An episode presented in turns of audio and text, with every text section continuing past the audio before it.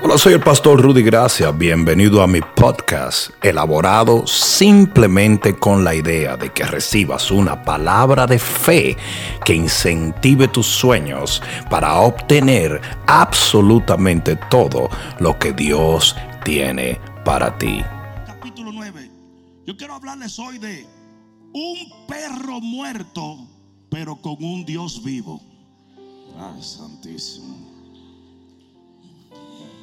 Dijo David, versículo 1 del capítulo 9 de Segunda de Samuel. Dijo David, ¿ha quedado alguno de la casa de Saúl a quien haga yo misericordia? Digan misericordia. Por amor a Jonatán. Y había un siervo de la casa de Saúl que se llamaba Siba, al cual llamaron para que viniese a David. Y el rey le dijo, ¿eres tú Siba? Y él respondió, tu siervo. El rey le dijo, no ha quedado nadie de la casa de Saúl a quien haga yo misericordia de Dios. Fíjense que la misericordia era, de Dios, porque el hombre no puede tener misericordia, pero cuando el hombre tiene a Dios en su corazón, puede ser misericordioso como su Padre es misericordioso. Alguien debió decir amén. Y Siba respondió al rey, aún ha quedado un hijo de Jonatán lisiado de los pies. Entonces el rey le preguntó dónde está y Siba respondió al rey, he aquí, está en casa de Maquir, hijo de Amiel, en Lodebar. ¿Dónde estaba? En Lodebar. Entonces envió el rey David y le trajo de la casa de Maquir, hijo de Amiel, de Lodebar. Y vino Mefiboset, hijo de Jonatán, hijo de Saúl, a David y se postró sobre su rostro e hizo reverencia. Y dijo Mefiboset, y él respondió, he aquí tu siervo. Y le dijo, no tengas temor, porque yo a la verdad haré contigo misericordia por amor de Jonatán tu padre. Y te devolveré todas las tierras de Saúl tu padre. Y tú comerás a mi mesa para siempre. Aleluya. Y él inclinándose dijo, ¿quién es tu siervo? Para que mires a un perro muerto como yo.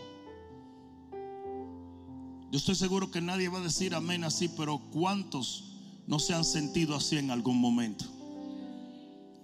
Entonces el rey llamó a Siba, siervo de Saúl, y le dijo, todo lo que fue de Saúl y toda su casa, yo lo he dado al hijo de tu señor. Tú pues le labrarás las tierras, tú con tus hijos y tus siervos, y le almacenarás los frutos para que el hijo de tu señor tenga para comer. Pero Mefiboset, el hijo de tu señor, comerá siempre a mi mesa. Y tenía Siba 15 hijos y 20 siervos. Haz la cuenta en un acto de favor. De repente todo se le resolvió a Mefiboset. Y asimismo hay un horario divino, hay una agenda divina en un abrir y cerrar de ojos por la misericordia de Dios. El Señor va a visitar tu casa y va a cambiarlo todo. Alguien debió decir amén aquí. Dile al que está a tu lado, tu día viene. Díselo, tu día viene. Vamos, díselo, tu día viene. Tu día viene. Si nadie te lo dijo, dale un cocotazo al que está al lado porque te está quitando una bendición. Proclama sobre alguien, tu día viene. Ese día viene. En la agenda de Dios ya está determinado. Y el día viene donde el cambio que estás esperando acontecerá. Donde las cosas van a dar un volteo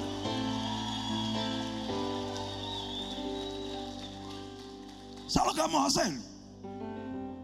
A la cuenta de tres, tú vas a dar una vuelta allí donde estás, no una vuelta a los. No. Pero tú vas a dar una vuelta. Porque así será lo que Dios hará un día en tu vida. ¿Listo? Llámale lo que tú quieras. Ejercicio profético, dinámica de grupo, lo que tú quieras. Pero a la una, a las dos y a las tres da una vuelta. Así va a voltear Dios tu vida. y va a traer bendición sobre tu familia, sobre tu negocio, sobre tus hijos, sobre tu matrimonio, sobre tu descendencia, sobre tus sueños, tus anhelos. Esto no es un buen deseo, esto es palabra de Dios. Así aconteció con Mefiboset. Dice aquí, versículo 11, y respondió Siba al rey, conforme a todo lo que ha mandado mi señor el rey a su siervo, así lo hará tu siervo. Mefiboset dijo el rey, comerá mi mesa como uno de los hijos del rey. Adoptadito. Y tenía Mefiboset un hijo pequeño que se llamaba Micaía. Y toda la familia de la casa de Siba eran siervos de Mefiboset. Y moraba Mefiboset en Jerusalén porque comía siempre, yo quiero que diga siempre, a la mesa del rey y estaba lisiado de los pies. Pon la mano en tu corazón y dile, Padre, gracias por tu palabra en este día, en el nombre de Jesús. Ahora dale mejor gloria a Dios que le hayas dado. Uh.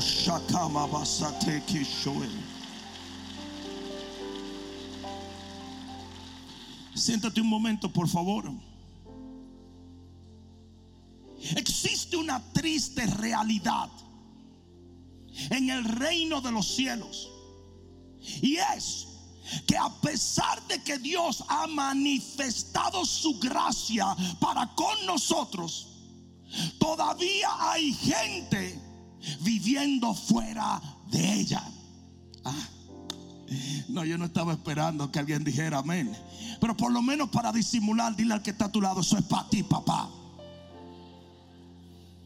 Mucha gente por no entender la gracia, la misericordia y el favor de Dios, están todavía viviendo en lo de bar. Ya el rey había determinado sacar a Mefiboset de lo de bar.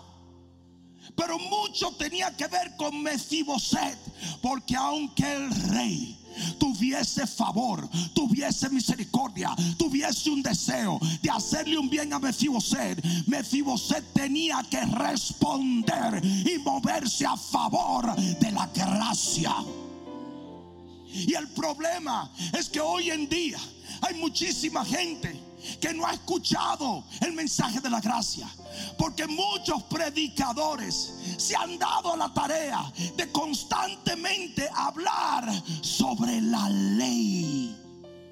Y queremos vivir en un nuevo sistema con una mentalidad arcaica.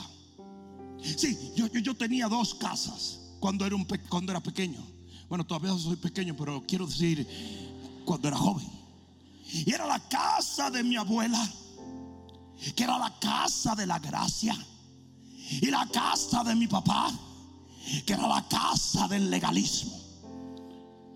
Cuando yo estaba en mi casa con mi papá, yo no podía brincar en la cama. ¿A cuánto les gustaba esa cuestión?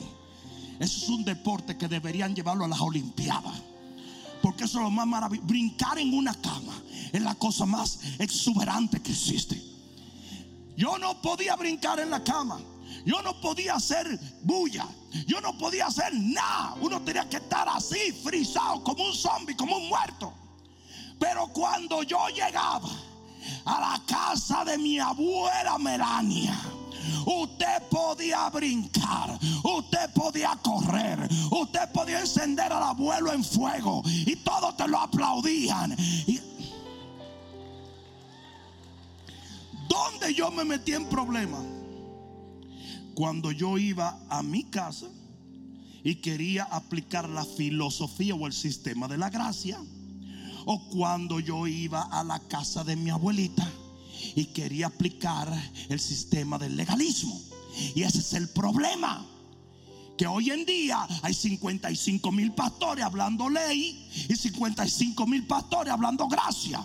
Y usted a veces se mueve en gracia y a veces se mueve en legalismo. A veces usted cree en el favor y a veces solamente recibe condenación. Y el pueblo de Dios está dividido, claudicando en dos opiniones, tal y como dijo Elías del pueblo bajo el poder de Jezabel. La gente está confundida.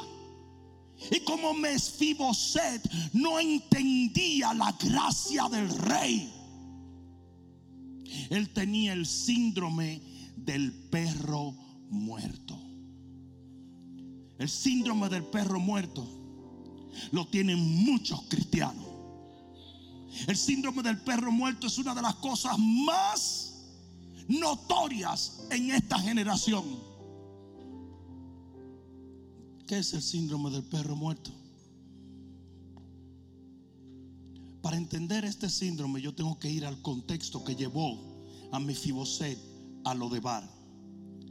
Y Lodebar quiere decir, lo quiere decir no.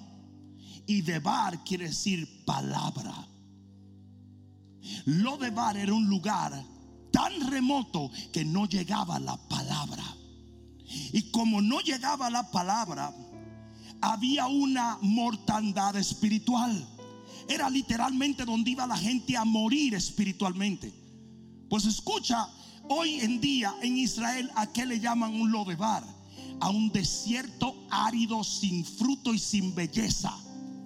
Porque donde no llega la palabra, no hay fe. Y donde no hay fe, no hay fruto. Donde no hay fruto, no hay bendición. Hay alguno aquí que está entendiendo.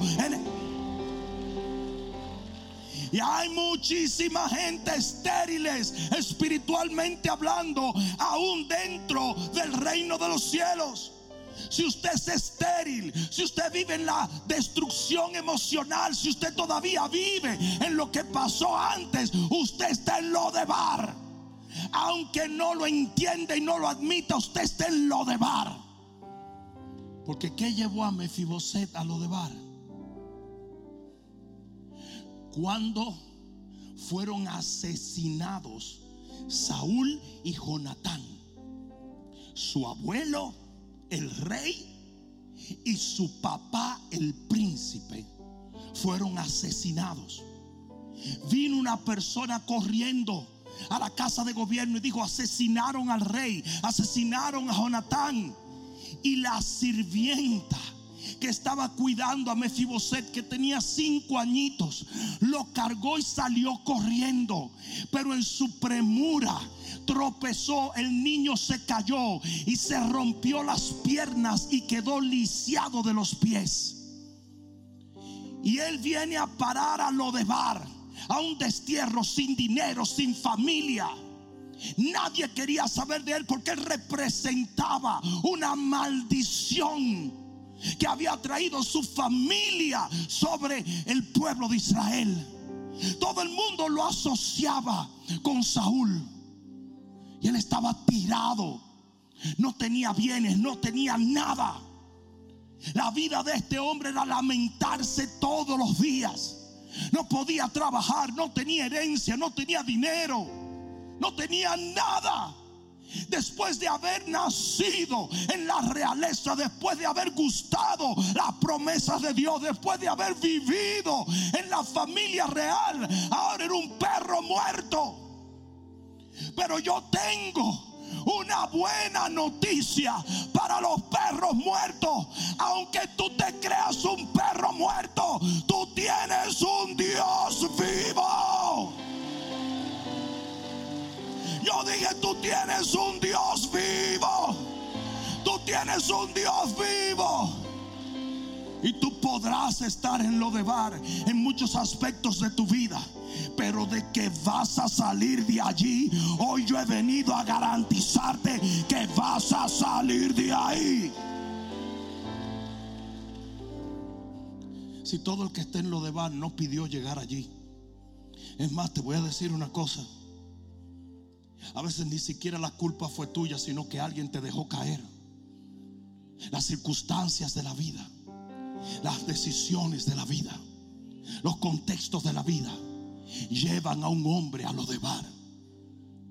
Los accidentes de la vida. Nadie escoge estar en bancarrota económica.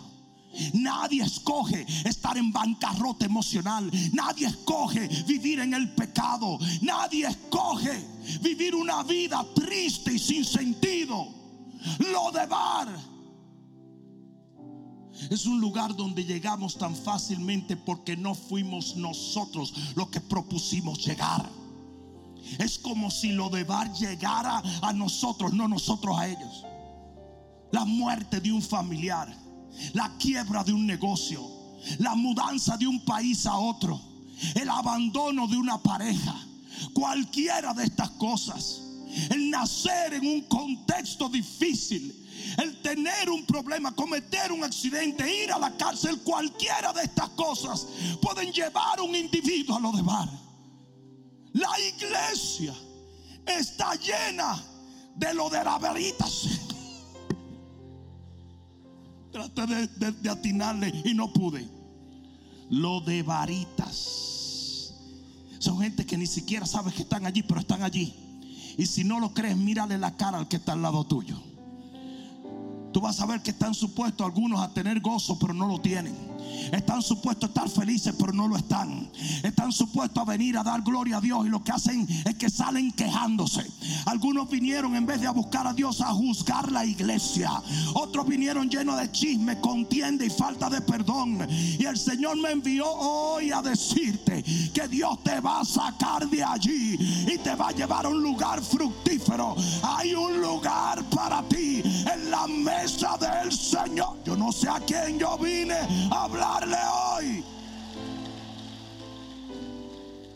Porque aunque te sientas como un perro muerto,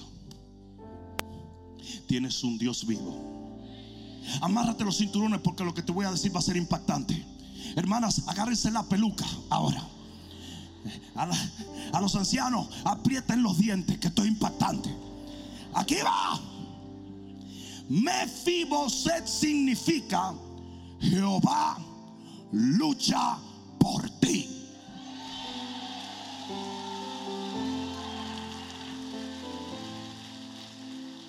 O sea, que antes de ese divorcio, antes de esa bancarrota, antes de ese problema judicial, antes de ese problema con tus hijos, ya vi una sentencia en el cielo de que Dios iba a sacarte de allí porque lucha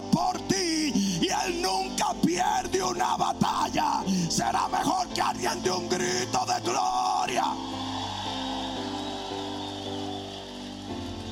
Y Mefibosé estaba llorando, estaba marcado, estaba sufriendo, se estaba lamentando, pero tenía una palabra, tenía una sentencia, tenía un rema de Dios. Y a veces tú no lo sabes, pero en tu situación ya Dios determinó que tú ibas a ganar, que tú ibas a tener la victoria. Si tú lo crees, di amén, amén, amén. Quizás te conviene recordar esto cuando tengas más viles que dinero. Cuando sigas luchando con esa pareja cuando sigas tratando con cosas que no te están dando solución, quizás te sería muy importante recordar que a pesar de todo, detrás de cada lágrima, detrás de cada lamento, detrás de cada dolor, detrás de cada situación hay una sentencia del cielo sobre tu vida de que Dios está luchando por ti.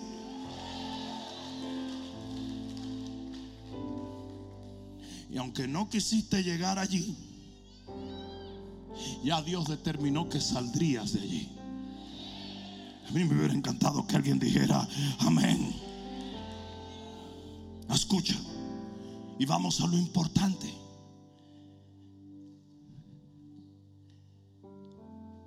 En el versículo 1 de nuestro texto, en el capítulo 9, lo primero que acontece es que David, diga David, siente que tiene que ayudar a alguien.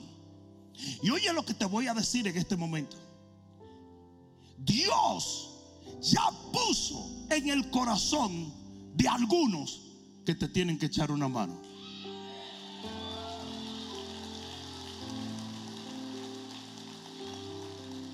Señor, mándame un hombre. Ese hombre anda detrás de ti hace rato. Señor, mándame una oportunidad. Esa oportunidad te está persiguiendo.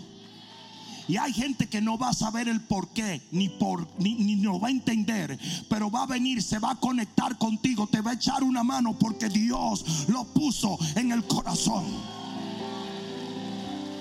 Quizás no conocen tu nombre ni de dónde tú vienes, pero te van a ayudar porque ya Dios lo puso en el Hay gente orando por ti.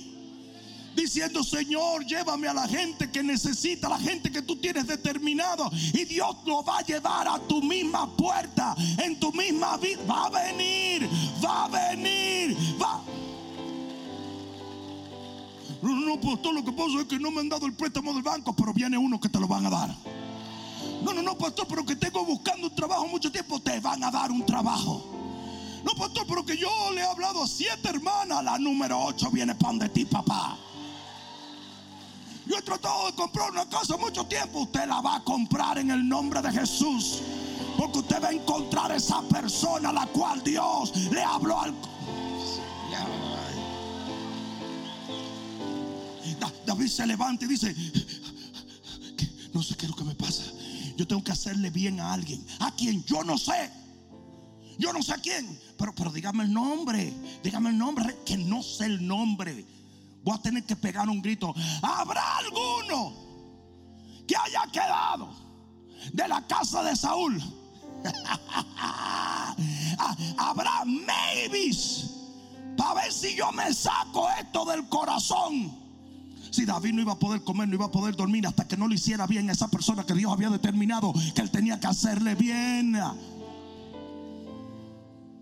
Mira, la Biblia dice que el Señor le dijo a Elías, yo le he dado una orden a una viuda que te sustente. Yo le di una orden. Ella te va a tener que sustentar porque yo le di una orden. No, Ustedes no me están oyendo. Ustedes no me están oyendo.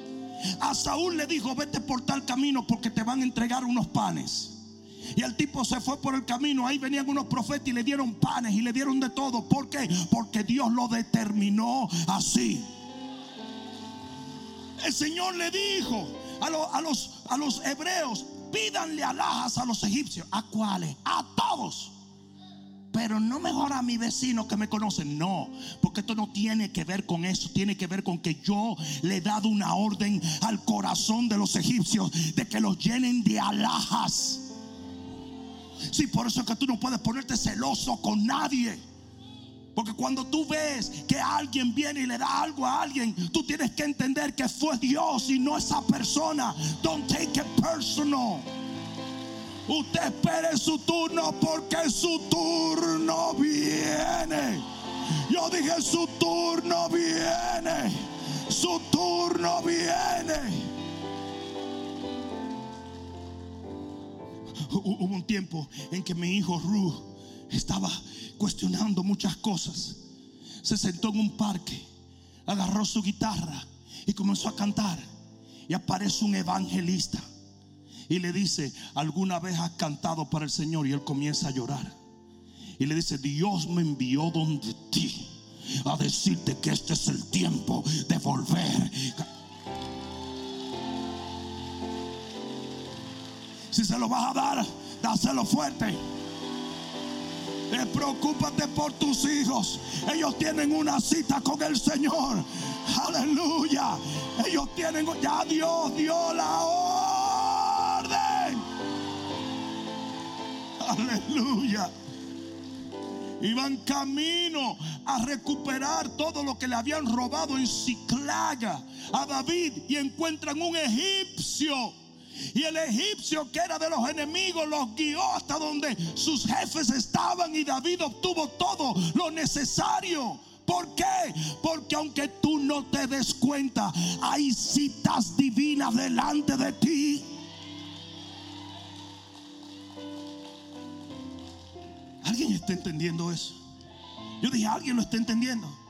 De igual manera te digo que si tú eres esa cita divina para alguien, ten cuidado con rehusarte a ser usado por Dios. Porque tú también eres la respuesta de mucha gente.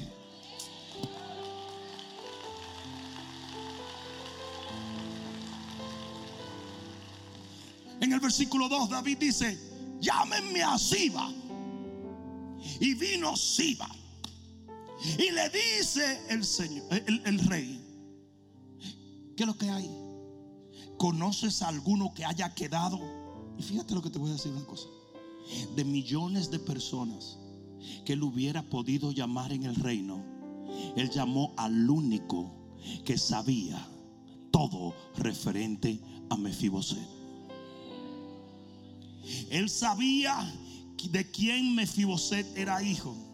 Él sabía lo que le había sucedido. Él sabía dónde Mefiboset vivía con dirección, teléfono, Facebook, todo.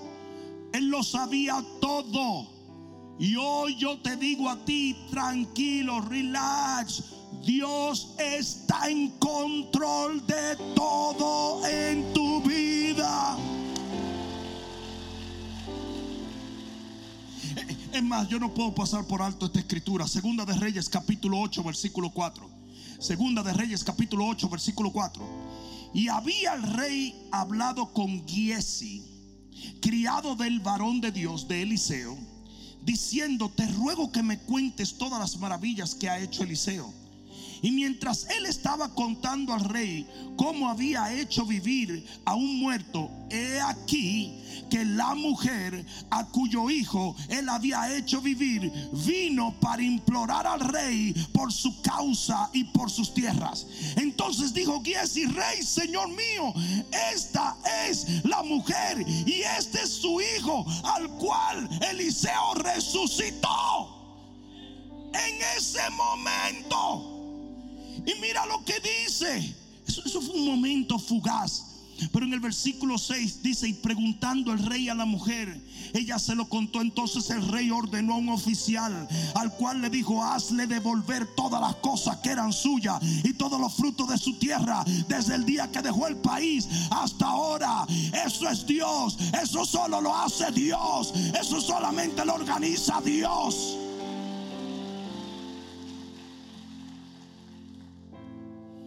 Siba le dijo, ah, te voy a dar, no sé por qué tú me llamaste a mí, rey, la verdad que interesante, pero, pero yo te voy a dar toda la información que tú necesitas. Pero aquí es donde viene los heavy duty funky, Robbie Wow. No importa a quién el rey hubiera enviado. No importa la intención que el rey tenía. No importa la información que Siba tenía.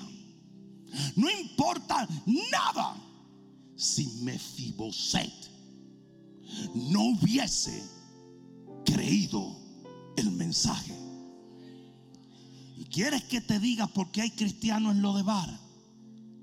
Porque tú vienes y vienes y vas y vienes y vas y vienes y vas y vienes y vas y vienes y vas y vienes y vas. Y te es muy difícil creer el mensaje de la gracia.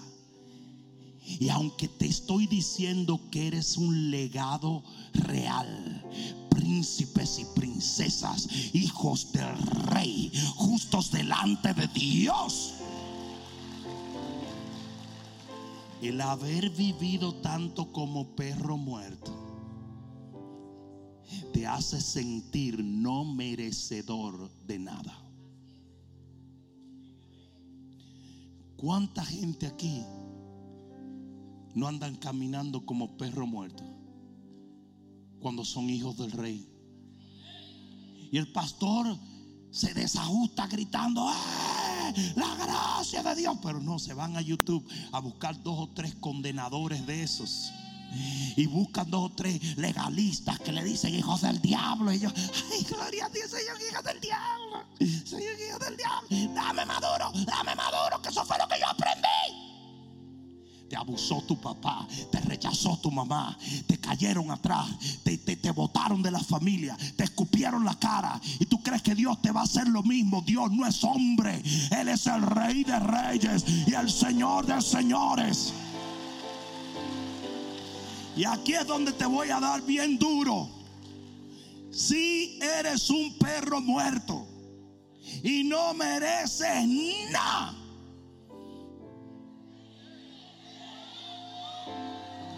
Pero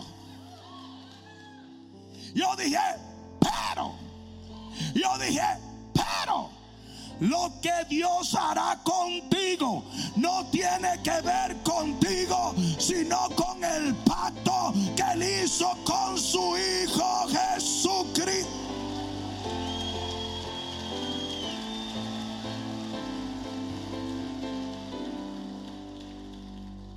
Si me hubiera podido decirle al rey, oye, oye, Mefiboset tiene un mal carácter.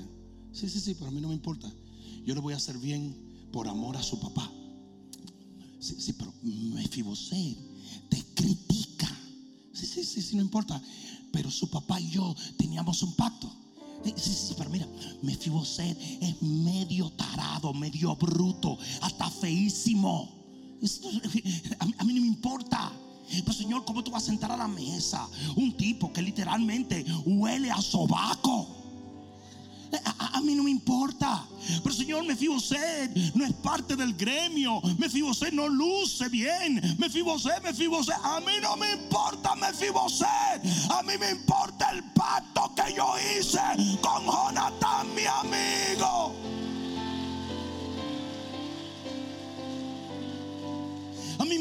a mí me fascina, a mí me vuelve loco cuando dicen, este tipo. A mí me gusta cuando la gente que está allá afuera me quiere desvalorar. Y dice, este tipo, este es un loco, este es un esto, especialmente el gremio religioso. No sé si han dado cuenta que el gremio religioso es experto en encontrar faltas, ¿verdad? Y dicen esto, lo otro, su teología, falso profeta, hereje. Y yo, "Ja, ja, pero estoy lavado en la sangre del Cordero de Dios. Soy un hijo de Dios. Mi nombre está escrito en el libro de la vida. La unción del Espíritu está en mí. Y lo que prueba la gracia de Dios es precisamente eso. Que usted sí es un perro muerto, pero tiene un Dios vivo.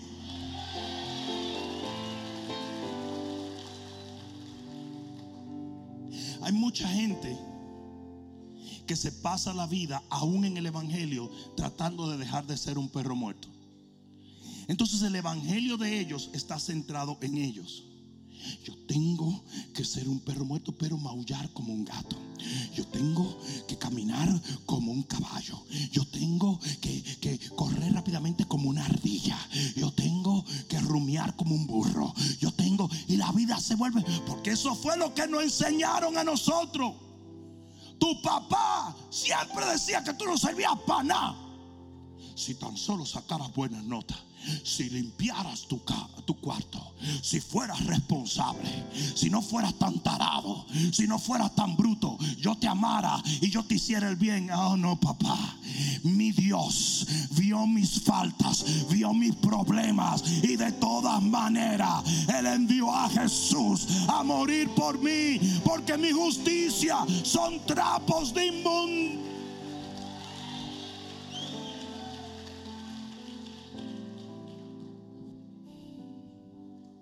Gente que ni le gusta oír lo que yo estoy diciendo. Entonces yo no voy a tener que ganarme la salvación. No. Ah, lo cortés no quita lo valiente, decían en mi país. Usted hace las cosas bien no para ser salvo, sino porque es salvo.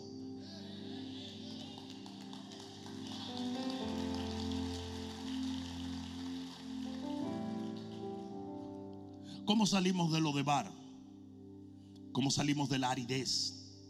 ¿Cómo salimos de un lugar que por nuestro pasado nosotros hemos sido confinados a vivir en condenación cuando ya Dios proveyó su redención? Si hay mucha gente que siendo salvo vive como esclavo. Hay mucha gente que teniendo a Dios como padre vive como huérfano. Hay mucha gente que habiendo sido lavado en la sangre vive como pecador.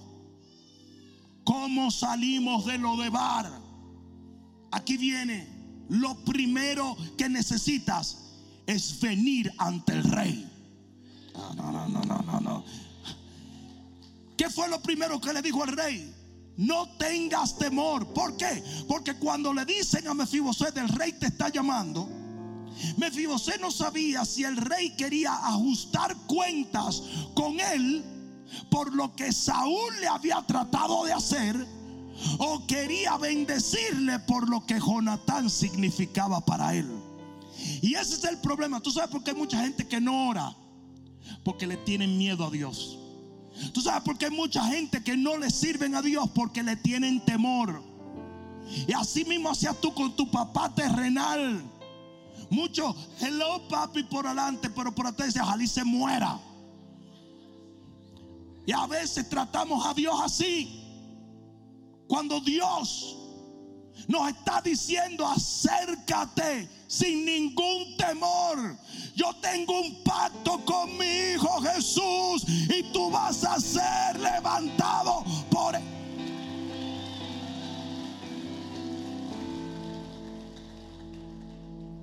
No tengas temor. Lo segundo, tienes que creer sus promesas. Si cuando Mefiboset vino, el rey le hizo promesas. Mira lo que le dijo el rey. Le dijo, no tengas temor porque yo a la verdad haré contigo misericordia por amor de Jonatán tu padre y te devolveré todas las tierras de Saúl tu padre y tú comerás a mi mesa para siempre. Y usted tiene que creer en las promesas del Señor. Yo quiero recordarle algo a ustedes. Saúl era el rey. Saúl era dueño de territorios enteros. Todo eso se lo iba a devolver David a ese lisiado de los pies, a ese que se sentía perro muerto. Dios le iba a devolver esto. Y usted tiene que creer cada promesa que el Señor le ha hecho. Si Dios dijo que serán salvos tú y tu casa, ponlo en el banco, porque el crédito de Dios es bueno. Serán salvos tú y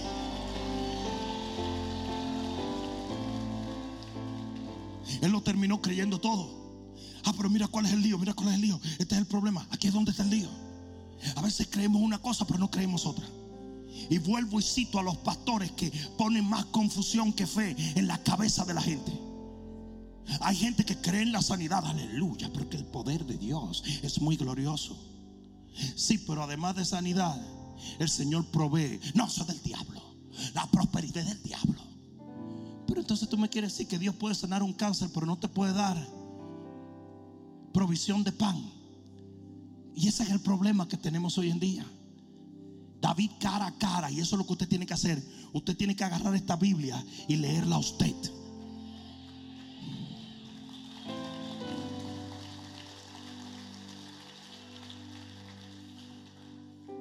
Cara a cara le digo, te voy a devolver todo. Te voy a restaurar, te voy a levantar. Te voy a hacer bien. ¿Por qué? Por Jonatán, tu padre. Pero, tú no sabes quién soy yo, tú no sabes todo lo malo que yo he hecho. Yo te he preguntado lo malo que tú has hecho. Yo, te he preguntado. Pero, pero, déjame contarte, no me cuentes nada. ¿Por qué tú me vas a contar? Eso es irrelevante para mí. Antes de que tú llegaras hoy a mi palacio, ya yo tenía planeado esto, sin haberte visto un solo día, sin saber si tú eras gordo, flaco, feo, bonito. Ya yo lo tenía planeado, porque no es por ti, sino por Jonatán, por la palabra que yo le di a mi amigo. Dios es fiel.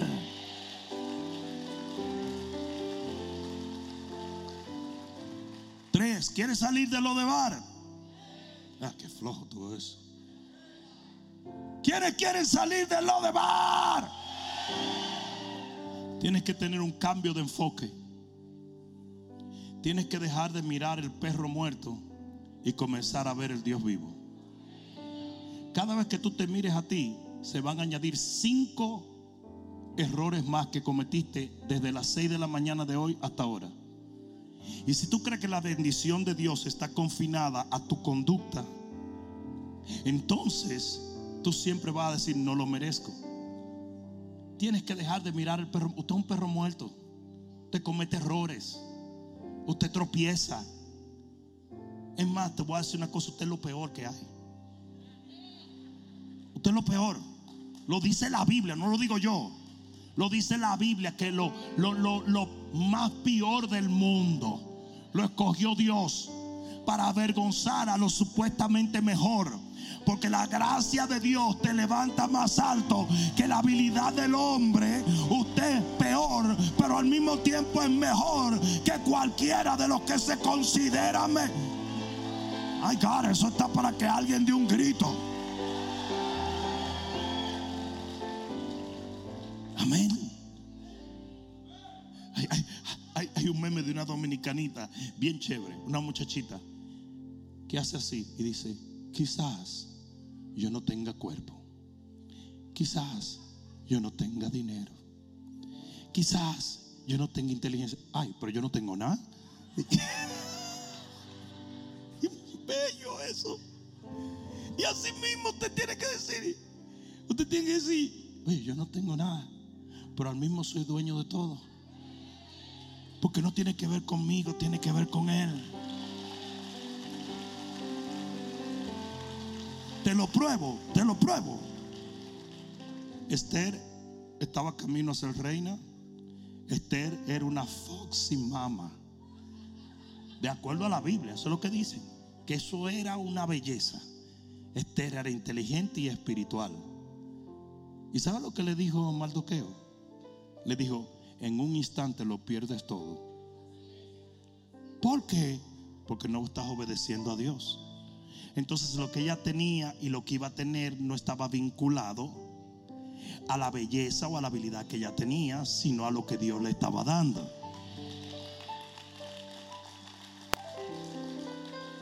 No mires el perro muerto. Desde hoy miro diferente a mi esposo.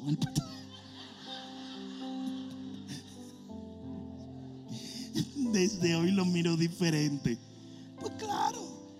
Que usted tiene que ver en la gente, lo que Dios ve. Yo dije lo que Dios ve, lo que Dios ve. Tú sabes lo que hace el diablo. El diablo hace lo contrario. Él quiere que tú veas lo que está delante de tus ojos. Es por eso que hay 40 imbéciles en las redes sociales ahora mismo. Ese tipo tiene mucho dinero. Ese tipo predica con palabras raras. Ese tipo grita mucho. Sí, pero mira dónde estoy, mira para dónde voy. Porque no tiene que ver con este tipo, sino con ese Dios al cual yo le... Yo esperaba que alguien diera un grito de gloria. Ustedes recuerdan un líder en esta nación. Ese tipo tiene unos tweets medio raros. Ese tipo habla muy feo. Ese tipo hace esto y lo otro. Sí, pero Dios lo puso ahí. Y por más que dijeron ese tipo, ese tipo, ese tipo, ese tipo, ese tipo se fue y ahora vuelve. And they ain't gonna stop it. No lo van a poder parar. Hello. Tratan, pero no pueden. Tratan, pero no pueden. Igual que, igual que mí. ¿Cuándo se va a ir una gente de una iglesia que no diga de baboso? Segadores se acabó. ¿Y por qué? Porque yo me voy.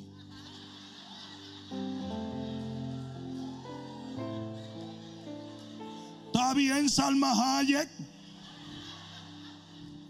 Yo fui a un restaurante dominicano hace unos días y el salmón se llamaba Salmon Hayek. Qué ocurrencia. Pero oye esto, está bien, belleza, y, todo el mundo lo dice. Y lo salen a decir y le mandan email a todo el mundo.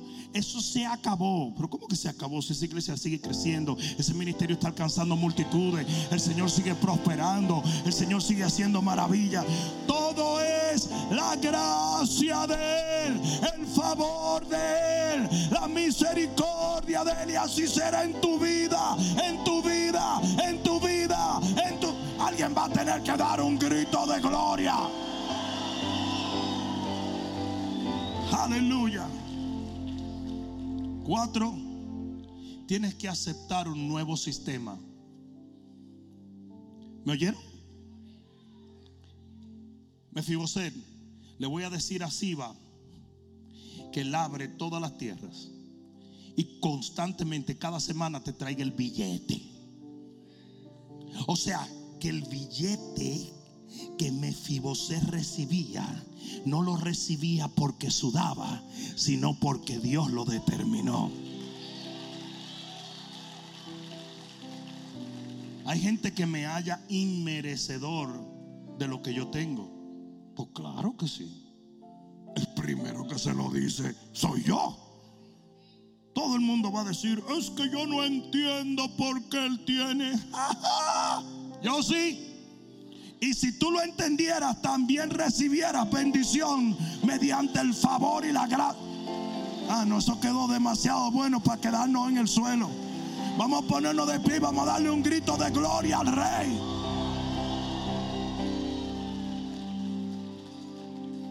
Si yo fuera Dios, yo jamás hubiera escogido a ese negro. Si yo fuera Dios, jamás hubiera hecho crecer ese ministerio a multitudes. Si yo fuera Dios, porque a Dios le falta un poquito de mi discernimiento y mi sabiduría.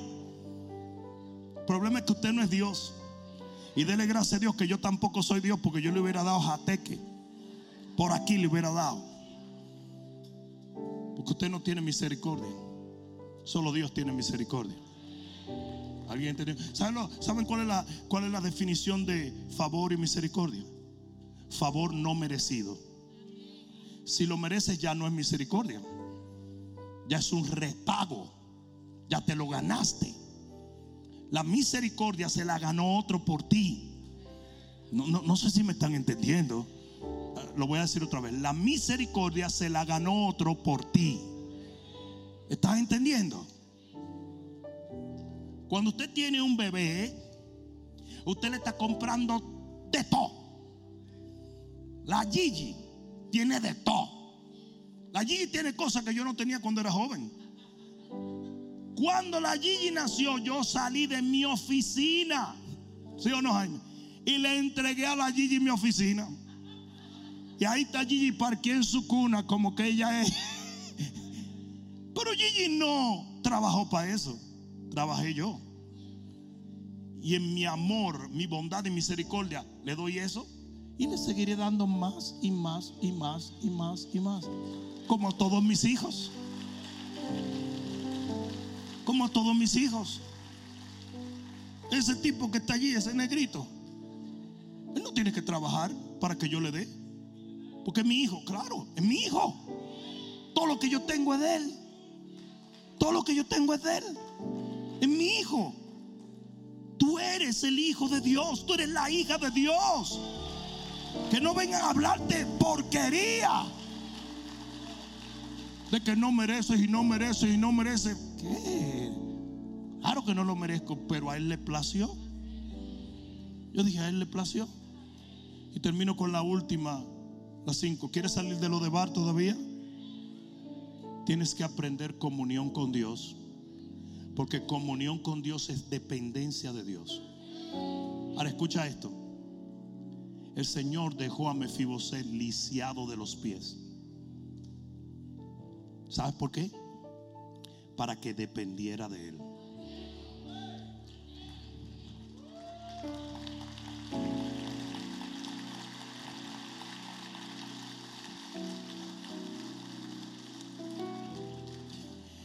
Religiosos, tápense los oídos ahora porque esto puede ser peor que el COVID para ti. Tú nunca vas a llegar a ser perfecto. Porque usted está en la carne. Y la religión es la que demanda una perfección que tú nunca vas a alcanzar. Por eso es que se vuelven neuróticos los religiosos. Y mientras más te piden, menos alcanzas. Más tollos haces. Aún nosotros los pastores nos demandan una perfección que no podemos obtener porque seguimos siendo un vaso de barro aunque tenemos un tesoro. No sé si me están entendiendo. Yo puedo llegar a ser un poco más como Jesús, pero yo no puedo ser Jesús.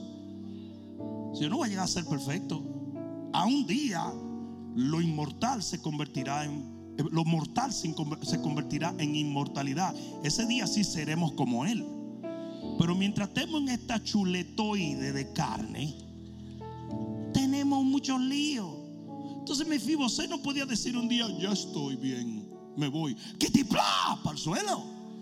Porque seguía lisiado. Pero ¿saben lo que? ¿Saben lo que él hacía? Aunque estoy lisiado, aunque no soy perfecto, estoy comiendo en la mesa del rey todos los días. Si se lo vas a dar, dáselo fuerte. Dáselo fuerte. Tu comunión con Dios es tu verdadera victoria. Voy a cerrar con esto y quizás es uno de los puntos que más me impactó mientras el Espíritu Santo trataba conmigo para compartir contigo hoy. Mefiboset tenía un niño, probablemente de la misma edad que tenía Mefiboset cuando su vida cambió para mal. El niño se llamaba Micaía, probablemente de cinco años. Y mira cómo los errores de los seres humanos en un instante cambió la vida de un niño de cinco años negativamente. Pero como la misericordia de Dios le cambió a Micaía en un instante la vida de una manera gloriosa. Agárrate. ¿Sabe lo que significa Micaía? ¿Quién es como Dios?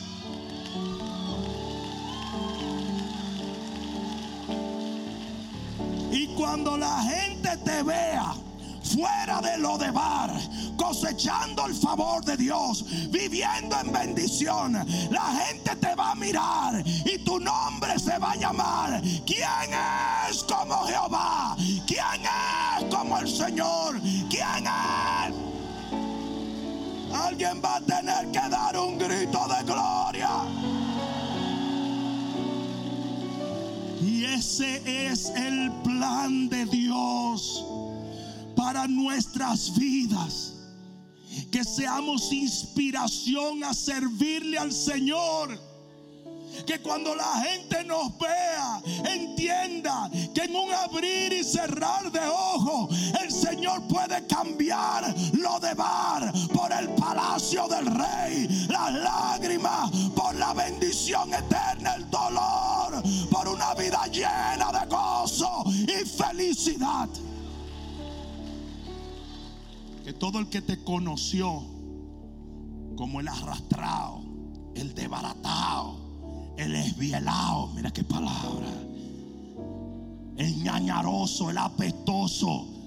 Él no va a llegar para ningún sitio. Los que te tildaron de mujer impune, divorciada, abandonada, los que te dijeron ladrón, inservible, ahora van a mirar tu vida y van a decir quién es como Jehová, quién es como Jehová, quién es como Jehová, quién puede hacer lo que el hombre nunca puede hacer.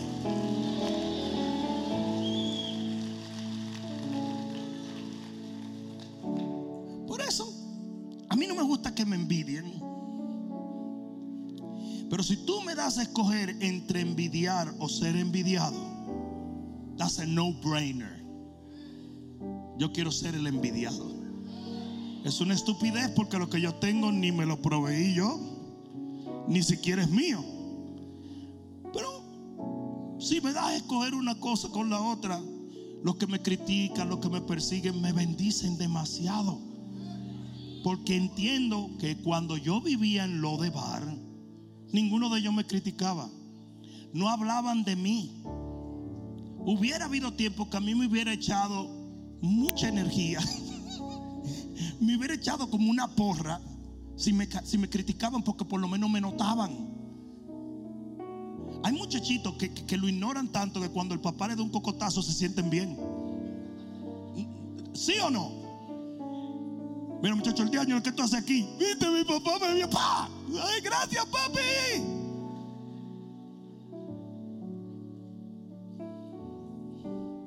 La gente tiene que ver tu vida y decir, wow, ¿quién como Dios? Mm, ¿Quién como Dios? ¿Quién como Dios? ¿Quién como Dios? Aleluya. Levanta tus manos al cielo. Es tiempo de salir de lo de bar. Es tiempo de salir de lo de bar. Vamos, levanta tus manos y dilo, a Dios sea la gloria. Sea la gloria.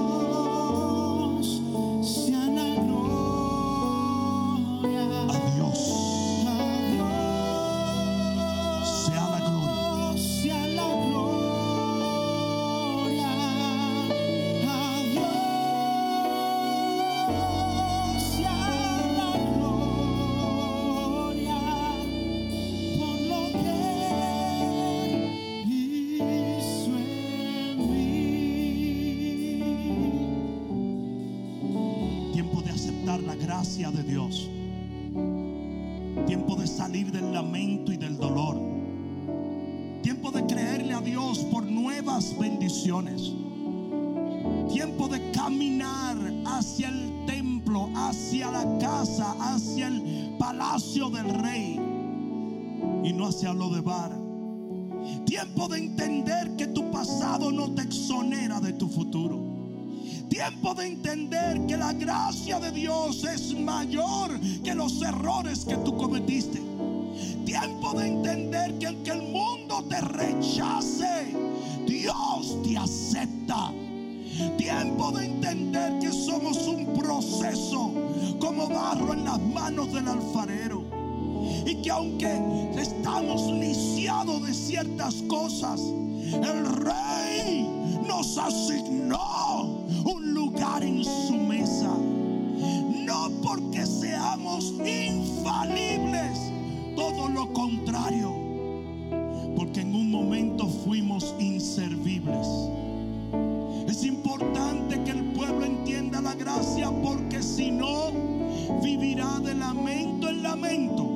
cuando el rey ha determinado que vivamos de gloria en gloria. Alguien debió decir amén allí. Alguien debió decir amén allí. Por la gracia, tú recibes el reino. Por la gracia, tú recibes sanidad. la gracia tú recibes paz. Por la gracia tú recibes todo lo que necesitas. Porque todo lo que Dios provee por gracia debe recibirse por fe. Y un instante de fe, como ese instante que llegó a Mefiboset, que dijo, ¿sabes qué? Parece demasiado maravilloso, pero lo voy a aceptar. Lo voy a creer. Voy a ir a ver al rey. Un instante de fe lo puede cambiar todo. Y si no lo haces por ti, hazlo por tus Micaías.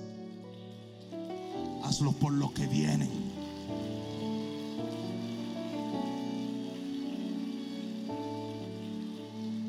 Ponga una mano en tu corazón y levanta la otra mano, Padre, en el nombre de Jesús. Yo vengo en contra de todo lo que destruye, oprime, de todo lo que ha venido de parte del enemigo. Padre mío, sea pecado, maldición, sea enfermedad o desasosiego. Ahora mismo, óyeme bien, Satanás. Yo te echo fuera. En este momento yo comando y ordeno que tú recibas tu milagro. Ahora mismo, Señor, oro para que tu poder se manifieste en este momento. Sana, oh Dios Restaura, oh Dios. Levanta, oh Dios, en el nombre de Jesús. Y yo decreto mediante la fe en su palabra que tú sales de este lugar libre de toda opresión. El nombre de Jesús, lo de bar queda cancelado. Viviremos por Dios, para Dios